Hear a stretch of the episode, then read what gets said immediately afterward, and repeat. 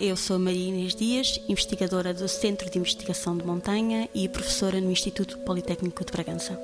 O Value Farm é um projeto prima a decorrer neste momento. O que é que pretende este projeto? A desenvolver protocolos de produção agronómica sustentáveis para plantas comestíveis silvestres. O que é que isto significa? São plantas que têm um padrão de consumo ao longo de centenas de anos. No entanto, as pessoas não têm acesso a estas plantas porque não são produzidas e, portanto, teriam que as recolher silvestres para uh, as poderem consumir.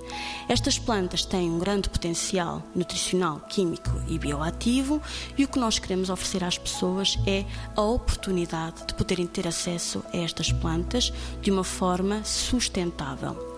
O nosso contributo para esse projeto não é só faz fazer o perfil destas plantas a nível nutricional, químico e bioativo, mas também a tentar perceber uh, se elas são fontes de moléculas bioativas. Por exemplo, compostos fenólicos, que são compostos que têm uma grande atividade antioxidante, antimicrobiana, anti-inflamatória e também anticancerígena.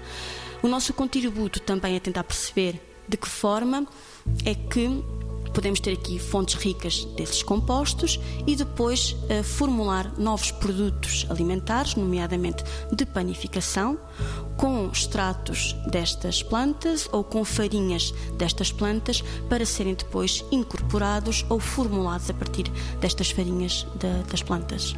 90 Segundos de Ciência é uma produção conjunta Antena 1, ITQB e FCSH da Universidade Nova de Lisboa, com o apoio da Fundação para a Ciência e a Tecnologia.